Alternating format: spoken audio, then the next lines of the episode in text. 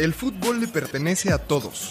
Lo hicimos desde pequeños y lo hacemos todos los días. Lo hicimos nuestro. Más allá de los meses y los cristianos, Las historias que nos marcan suceden aquí. Aquí en el llano. todos los lunes, una nueva historia. Porque el fútbol es una escuela de vida. Apuntes de Aragona presenta Historias del Llano. ¿Qué tal amigos de Historias del Llano? ¿Cómo estás Rich? Hoy solo estamos tú y yo, ¿eh?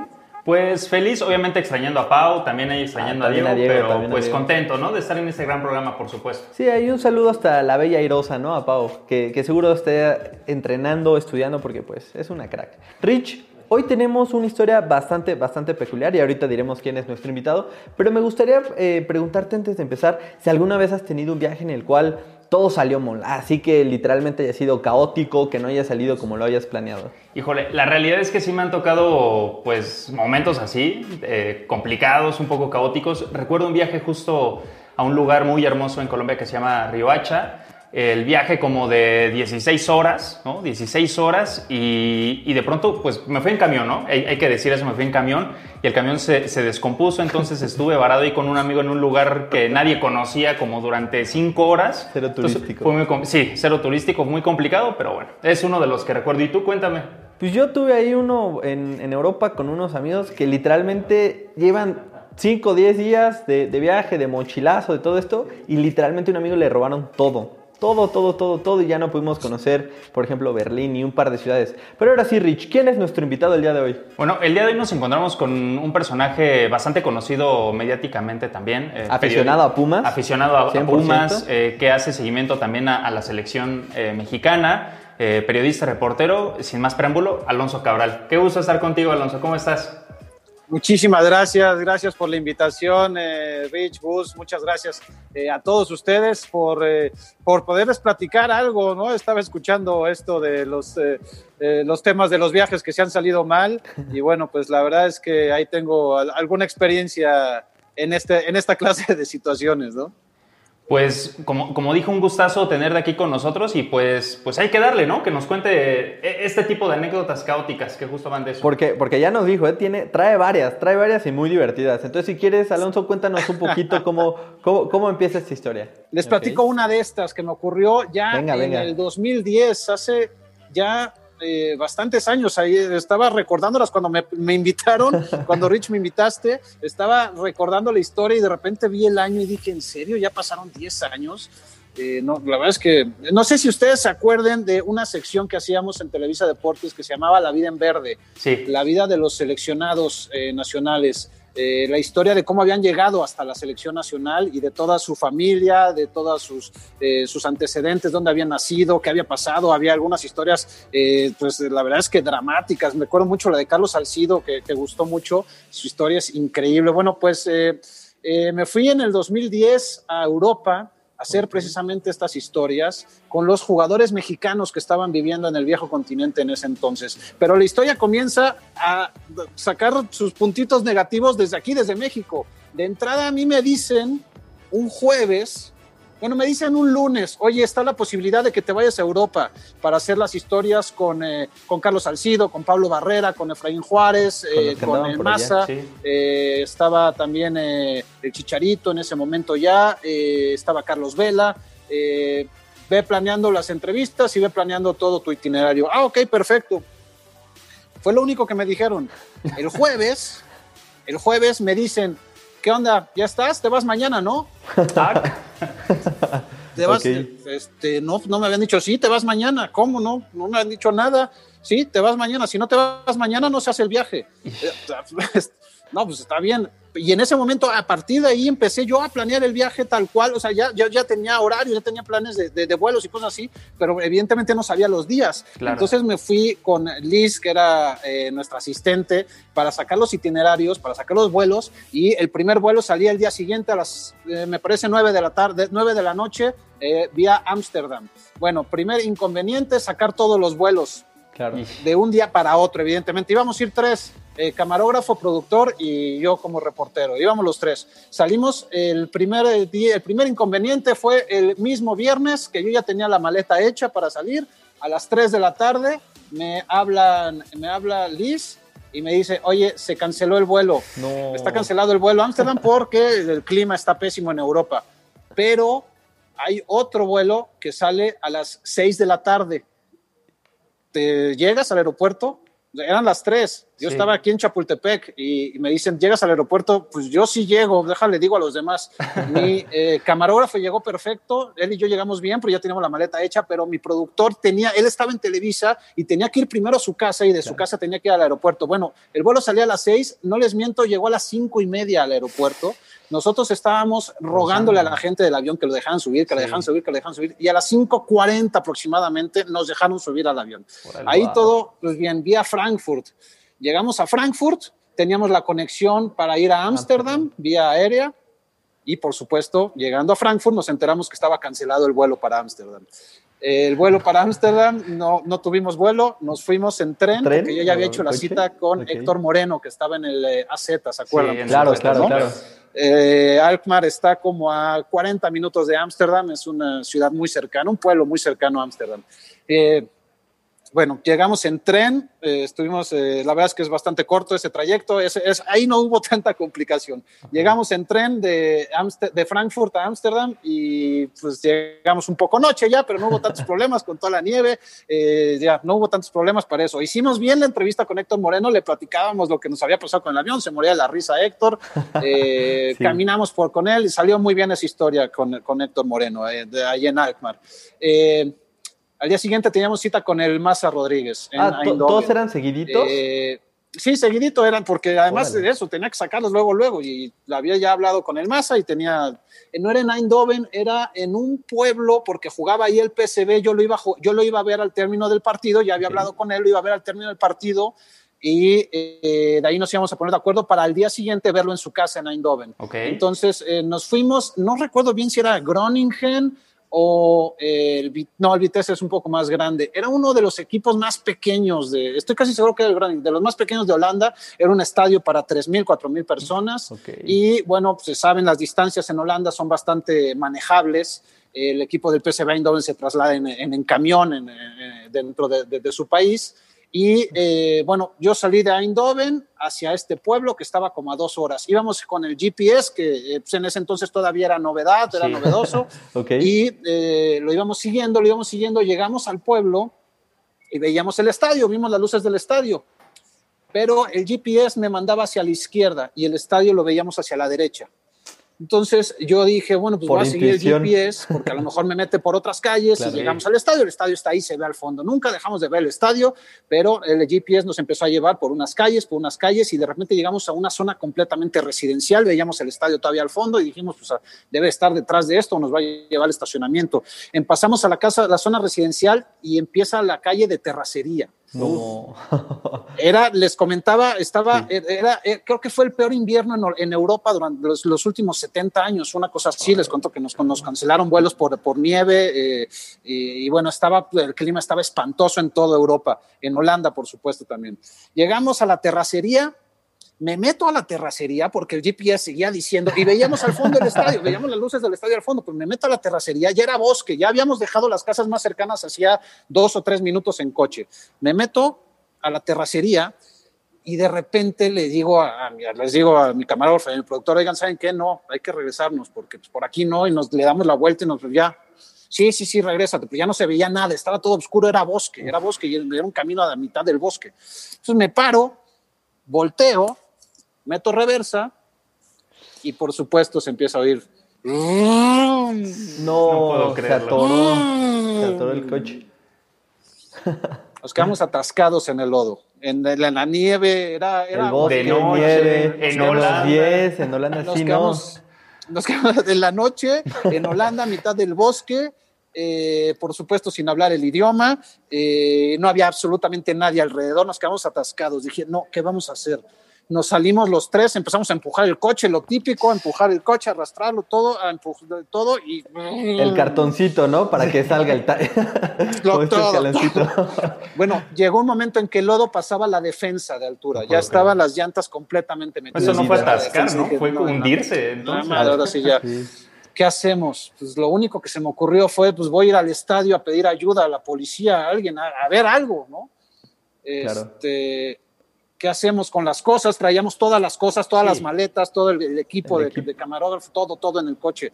Este, pues me fui al coche, yo solo me fui al estadio, les dije, quédense ustedes aquí con el coche, con el equipo y voy al estadio, porque además ellos no hablaban inglés, yo sí hablo inglés. Me fui y a ver ahí a quién le puedo pedir ayuda, debe de haber alguien. El estadio estaba caminando como a 10 minutos, me lo eché corriendo, porque además el miedo, imagínense, Sí, en el claro. bosque, en Holanda, en la noche. La bruja de Blair, ¿no? Ahí. En un lugar completamente desconocido. Bueno, me fui corriendo, no veía a nadie, absolutamente nadie, durante cinco minutos corriendo a mitad del bosque, totalmente oscuro, hasta que llegué a las casas y de las casas al estadio. Si hubiera dado a la derecha en una calle, hubiéramos llegado en un minuto al estadio. Eh, llego, No. eh, veo, afortunadamente había policía, les empiezo a explicar Sí. En inglés, ellos entendían inglés, afortunadamente les empiezo a explicar que mi coche estaba atascado y me dicen, a ver, ¿y qué hacías por allá? Me llevó el GPS, no sé, me di a entender como pude. Me dijeron, a ver, te acompañamos. Me subieron a una patrulla, fueron con nosotros, Qué buena onda. llegamos a donde estaba el coche, sí, buenísima onda. Llegamos, se bajaron ellos, nos ayudaron entre los cinco, empezamos a empujar el coche, empezamos a sacarlo, a sacarlo, a sacarlo, no movimos absolutamente nada. Y nos dice uno de los policías, ¿sabes qué? No, voy a ir por una grúa, aguántenme aquí. Se sube a la patrulla, se voltea, echa en reversa y se oye la patrulla. No. y te mandaron otra vez a correr, ¿no? Pero ahora por, por otros policías. Se atascó la patrulla, No igual que nuestro coche, hasta arriba el lodo, el, el, aguanieve, el lodo, lo que haya sido, hasta arriba de la defensa la patrulla. ¿Y sabes qué pensábamos nosotros? Y un poco, un poco medio en mala onda, dije, híjole, qué mala onda, pero qué bueno, porque sí, ya también se quedaron atascados ellos, entonces ya van a venir a alguien a Y no- ayudarlos y- y a nos ellos. pueden cuidar. Oye, ellos, por Sí, supuesto, claro. ellos por supuesto que tienen que ir a, tienen que pedirlo a Sí. través de, de- digo, de radio, tienen comunicación, saben aquí, ¿no? Tienen ya, pues ya va a haber más ayuda para nosotros, ¿no? Este, todo esto que les estoy platicando era mientras el Maza estaba jugando y mientras yo tenía que ir con el Maza para hacer la cita, porque Claro. tenía que, teníamos que hacer el reportaje, Sí. todo esto. Entonces yo traía el- la angustia del coche, de sacar las cosas. No, de la y ver al entrevista, Maza, claro. Sobre todo la entrevista, porque Claro, pues, claro. me tenía que poner de acuerdo con él, si no, valía gorro todo el viaje Todo. hasta allá. Entonces, en un momento, cuando el partido estaba por terminar, porque estaba yo viendo el juego, faltaban 15 minutos por terminar el partido, le tuve que decir a los policías, oigan, perdón, pero me tengo que ir. Les decían, ¿Cómo que encargo. tienes que ir? Yo era el único que hablaba inglés, me tengo que ir por, tengo que, pero ¿cómo? Y no entendían por qué me tenía que ir. Sí. Se quedaron mis dos compañeros y ellos no hablaban nada de, de inglés, no entendían absolutamente nada. Y yo me tuve que ir y otra vez fue recorrer, no saben el miedo que tenía, las pocas veces que tenía tanto miedo, Sí. miedo en, en un bosque completamente solo, sin luz ni nada, tuve que ir. Afortunadamente llegué al estadio rápido, me quedé ahí esperando a que saliera el masa y cuando sale el masa le empiezo a contar porque me esperaba la, la entrevista él, Sí. esperaba ahí las Y cámaras. hasta más sudado se veía Güey, que el me Maza pasó- seguramente. Sí. me pasó esto, esto y esto y esto. Y el Maza se botaba de la risa, se botaba de la risa, no aguantaba de la risa. Me decía, eres un idiota, ja, ja, ja, ja, ja. No. Güey, nos vemos mañana, por favor. Sí, por supuesto, nos vemos mañana. Ya me puse de acuerdo con él. Nos pusimos mañana y muerto de risa el Maza. Regreso yo, voy caminando otra vez solo a mitad del bosque creerlo. Y de repente veo dos luces que venían hasta el fondo. Y era mi coche Ah, con los uf. camarógrafos. So, yo, yo, yo pensé así en cámara lenta, ¿no? Ya. Eh, de, de- de película de iban a terror, abducir. tal cual, de película Claro. así, tal cual, de al fondo veo, lo único que veía eran dos luces, las dos luces del coche, que pudieron sacarlo. ¿Saben qué hicieron? Tuvieron que traer un tractor para sacar los dos coches.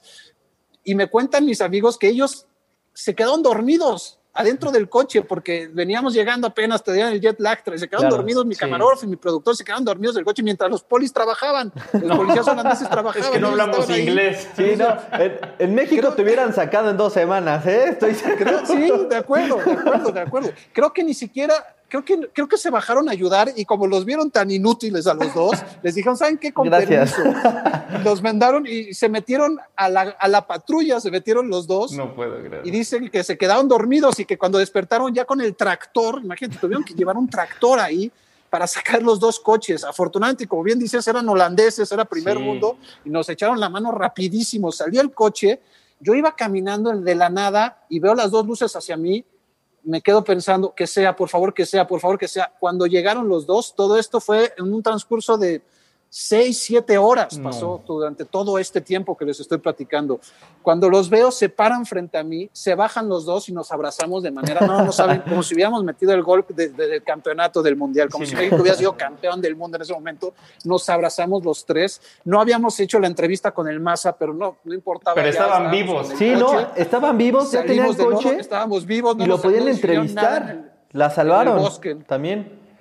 No, no, no, no, no, todas las cosas, no, no, no, no, no sabes, o sea, de esto, digo, nos hubiera pasado en otro país y hubiera sido, no, bueno, estarían buscándonos todavía, afortunadamente, afortunadamente no pasó Sí, nada claro. y afortunadamente los policías nos salvaron. Eso fue el primer, la, bueno, el segundo día en Holanda. Al tercer día con el Massa, el Massa, quién sabe qué tuvo que hacer, Uf. que habíamos quedado a las 3 de la tarde. Se atoró en el bosque. Pero en bici. A las 8 de la noche me contestó el Maza. Afortunadamente lo encontré a las 8 de la noche. Entonces, imagínense todo el drama de, de- de- la adrenalina que tienes como reportero de que Sí, tienes que traer el, claro. el La nota, trabajo claro, hecho. claro. ¿no? De- y más cuando te mandan de viaje, un Los viaje a Europa, además, este, el presupuesto que se gasta es muy importante. Todo esto, bueno, eh, afortunadamente el Maza, el Maza me atendió a toda madre, la verdad, nos trató súper bien. Fuimos a su casa, estuvimos con él platicando, cotorreando, hicimos la entrevista, seguía muerto de risa de todos nosotros. Nosotros, bueno, salimos evidentemente todos llenos de lodo. De ahí nos fuimos a Inglaterra. Ya, ya después de eso dijimos, ya, esto fue lo peor que nos pudo haber pasado, ya, por supuesto, ya, vamos de aquí para arriba. De ahí nos fuimos a Inglaterra, fuimos con Pablo Barrera, Pablo Ah, ok. Barrera, buenísima onda. En también el West Ham, ¿no? él en el West Ham, Londres. exactamente.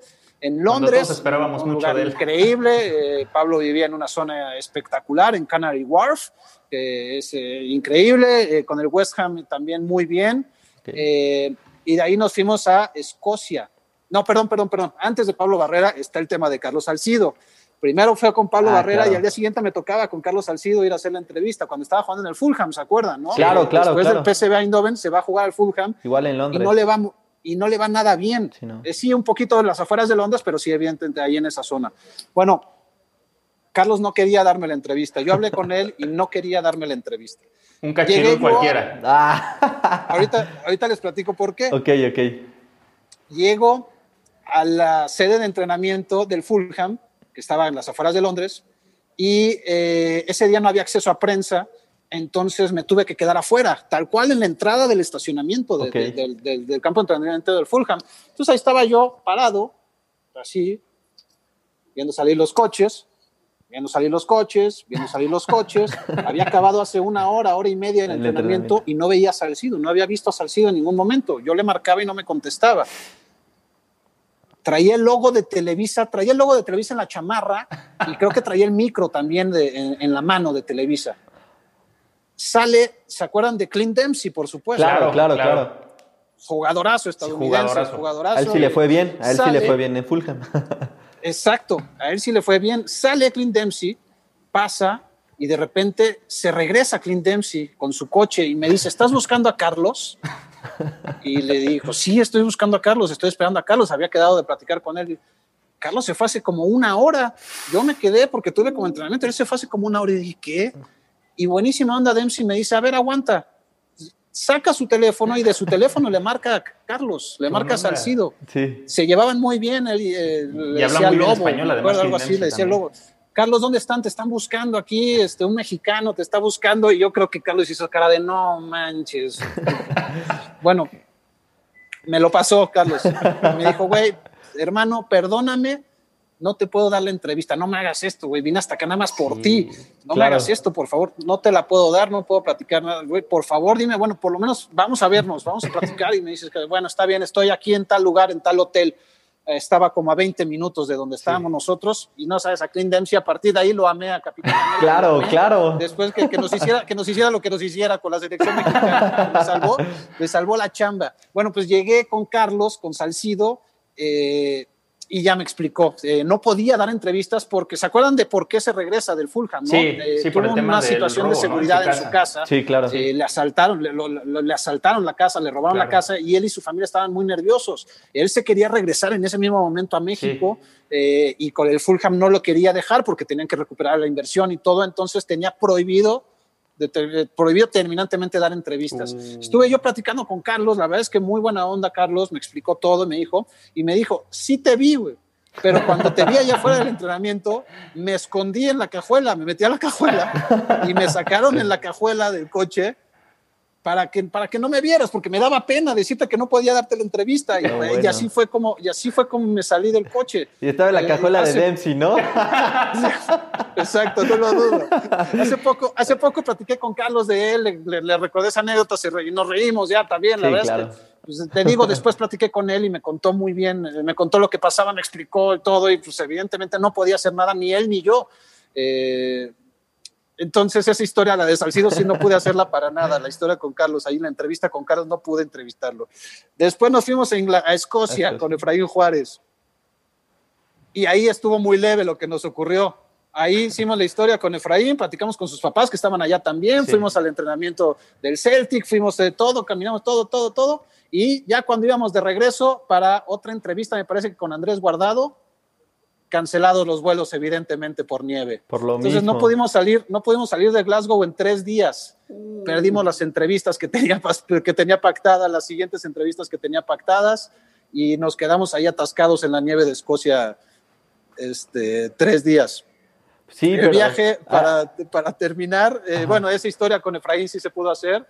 Eh, para terminar el viaje, acabamos en el aeropuerto de Frankfurt un 24 de diciembre. Eh, mi camarógrafo, eh, Miguel Villa, eh, Edgar Dávalos, el Sayita, que era mi productor, y yo, a las 7, 8 de la noche, 24 de diciembre, sin saber si íbamos a poder despegar para llegar a México a la Navidad en nuestras casas, todos deprimidos, todos abrazándonos entre nosotros, Sí. venga, si se puede, si se puede.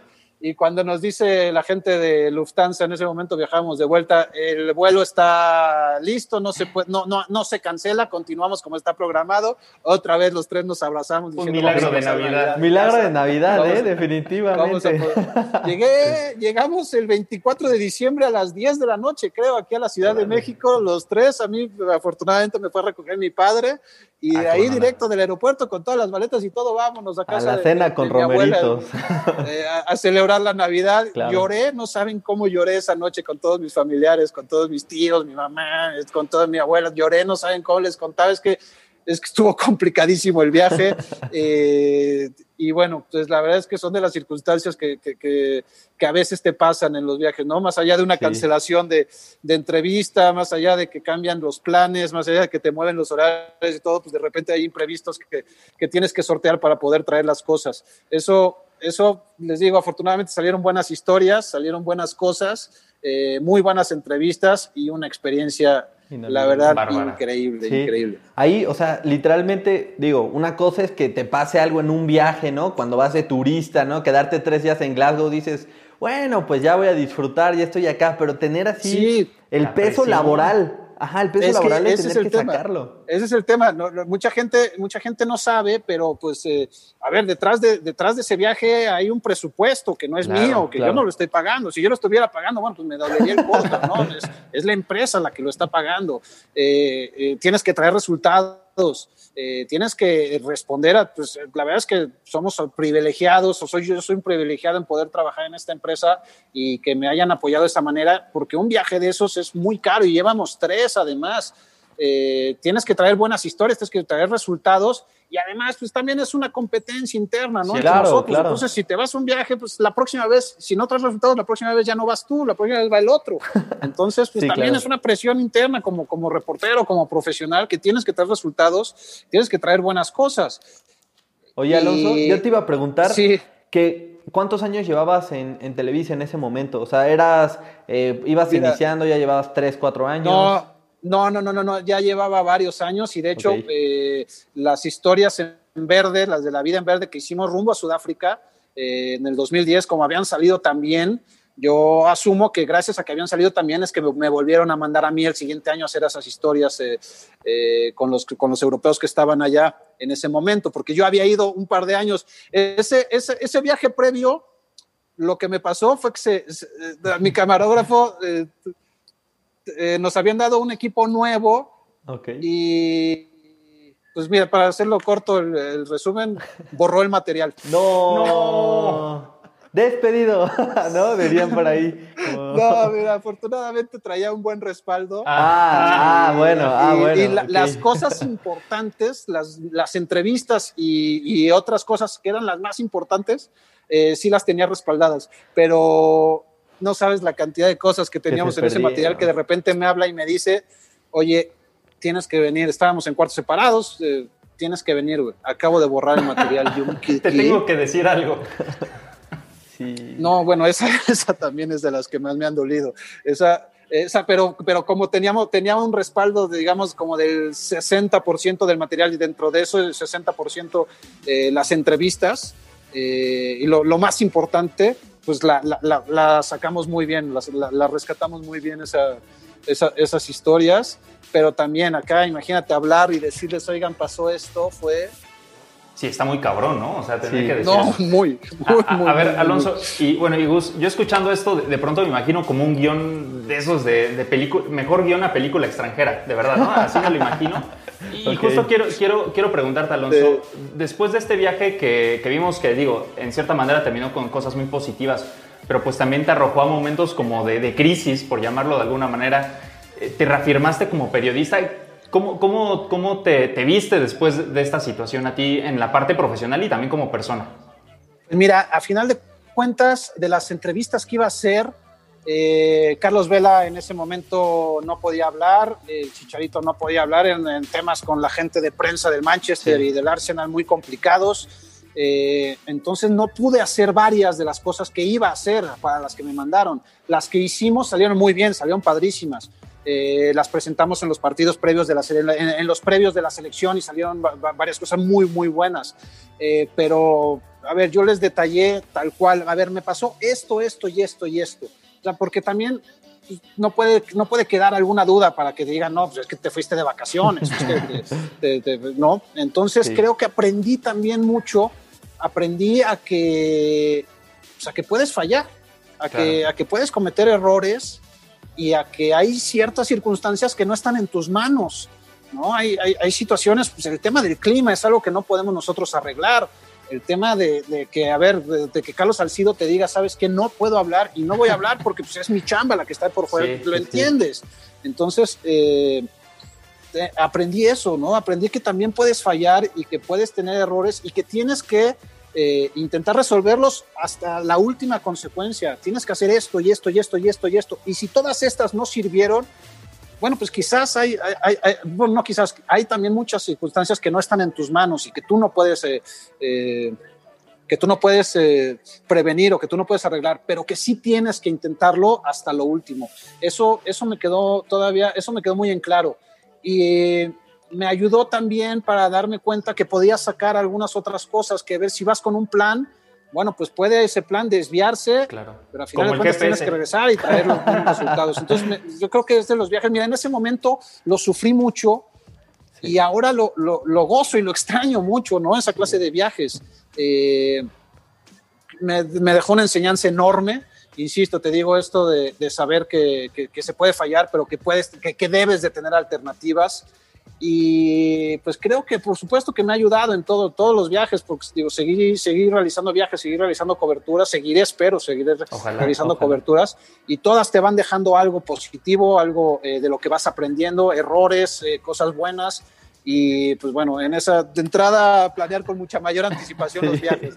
Y sí, y a decirles a todos que, que si tienen una tormenta de nieve, pues ahí busquen a los policías locales, que siempre estén Exacto. atentos, ¿no? Que Aprendan el idioma. de- aprendan, no, o, bueno. o un traductor o lo que sea, pero bueno, Alonso, muchas gracias y pues Rich también eh, recordarle a todas las personas que estamos en Patreon por si quieren ser parte de nuestros patrones, ¿no? Ya lo saben, en la descripción de este video están los links para todas nuestras redes sociales. Nuestra Y- tienda. nuestra tienda también en apuntesderrabona.com pueden pasar a dar una vuelta, hay tacitas, hay bufandas, un poquito de todo, ¿no? Exactamente. Y saber también, Alonso, dónde te pueden seguir eh, las personas que nos están escuchando y nos están viendo. Claro que sí, mira, eh, bueno, antes que nada, muchísimas gracias a, a ustedes por la invitación, gracias a Apuntes de Rabona por eh, eh, esta- estas ideas, estos programas, la verdad es que he visto varios y me, me he reído, me he divertido mucho con ustedes. Eh, en Twitter es estoy como Alonso-Cabral, en Instagram como Alonso Cabral y también en Facebook como Alonso Cabral me pueden seguir y por supuesto en eh, todas las eh, emisiones de TUDN, ahí en donde estoy colaborando. En las mañanas estoy en Foro TV, en Expreso la Mañana, en las secciones deportivas de, de TUDN que tenemos ahí en Foro TV, por supuesto. Buenísimo, pues aquí desde el maniquí virtual con la bufanda de los Pumas. Te agradecemos Bien, bien, muchísimo, bien. muchísimo. Vestido de Alonso. etiqueta. Exactamente. Así es, como, de- como debe de. Pues, de. Te mandamos una- un abrazo, Alonso, también a la gente que por supuesto también nos está viendo y nos está escuchando, ¿no, Gus? Sí, y nos vemos el próximo lunes a las 6 de la tarde con otra historia del llano. Hasta la próxima. Hasta luego. ¿Quieres más historias? Síguenos en todas nuestras redes sociales como Apuntes de Rabona para ver el mundo desde el fútbol.